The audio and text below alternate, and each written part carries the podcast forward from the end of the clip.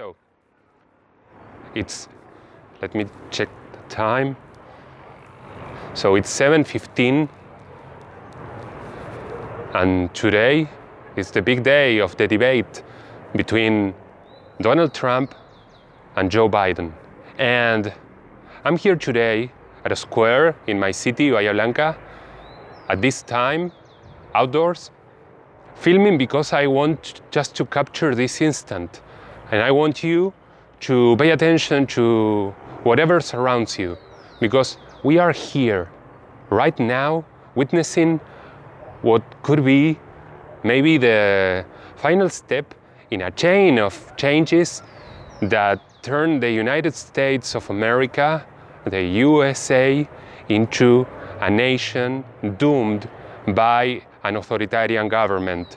And it's funny for me saying so because you know, where I, I am from Argentina. I live in Bahia Blanca in the low valley of Provincia de Buenos Aires. And for us in Argentina, in Latin America, I mean, unless I am rich, United States is not democracy. It's sort of the contrary. And to think that nowadays United States is the most authoritarian nation almost, well, that that's ironic. And why am I saying so? Well, when I started this whole concept of this podcast, it was called Democratic Intern or Interna Democrata. And it was about what is happening within the Democratic Party, where you had all these candidates, many, many candidates, and only Bernie Sanders, Elizabeth Warren, and Joe Biden. Uh, Joe Biden really wasn't in the list, but they were the ones discussing these agendas, and, and it was very important to pay attention to what it, each pre-candidate was proposing. But well, that suddenly ceased to matter, and the whole concept behind my podcast went to hell, right? And then COVID arrived, and well, United States changed again, and it has been changing so many times, and all during this year. But if we start to think about it, we have this agenda where Donald Trump is a bad guy and Joe Biden, well, is not the bad guy, right? So, like, this is this is a teaser for the podcast, and I want you to know what I'm thinking, and I want to give you something. So, as a clickbait, uh, I want to make a prediction, and, I, and the prediction is that no matter what candidate today wins the debate, and maybe no matter what candidate is, gets the election, it's going to be pretty similar in a way because the president will not be representing the will of the US American and maybe of all of the people around the world. Because the US became an empire a long time ago, and because of that, what happens in the US gets to affect everyone.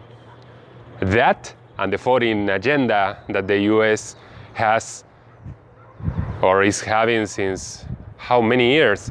Maybe since the country was funded. Maybe since they got rid of the British. Doesn't matter. What does matter is that nowadays we see a lot of similarities.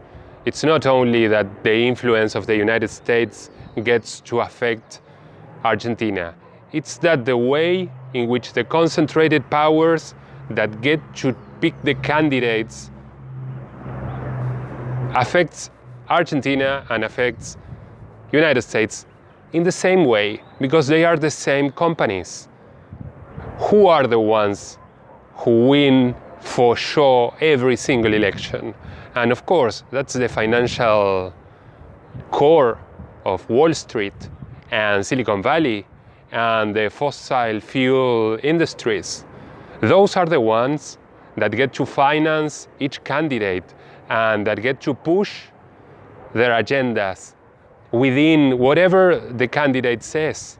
And the United States, well, You know, guys, you claim to be the country of freedom and you claim to be the country of democracy, but well, it's really hard to make that point.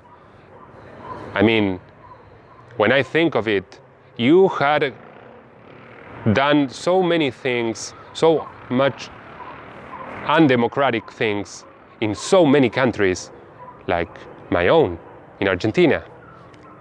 And maybe you are unaware of that. And well, maybe that's the reason why you can get to have an explanation for Donald Trump as a president being the real thing.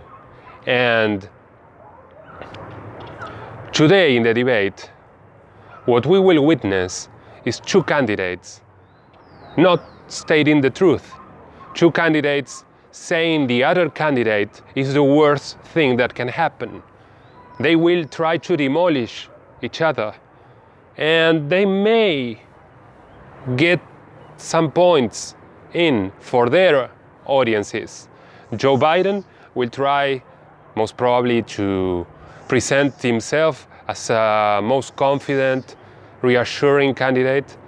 And well, Donald Trump will say that Joe Biden is what he is, and will also say that Joe Biden is a threat to democracy because he is in for the interest of those radical progressives that he seems to be so much scared about, even though Donald Trump is the one that is policing the state and is the one that is kidnapping little children and splitting them from their families. Although he's doing that as a president of the United States of America, and he's not the first one to ever have done that. That happened as well with Obama, and that would have happened as well with Hillary Rodham. So the thing that we have to analyze nowadays is does this make a difference or do we get these worst options just because we keep on insisting on that? It's really hard. We don't know. But in the coming weeks, we will try to get at it.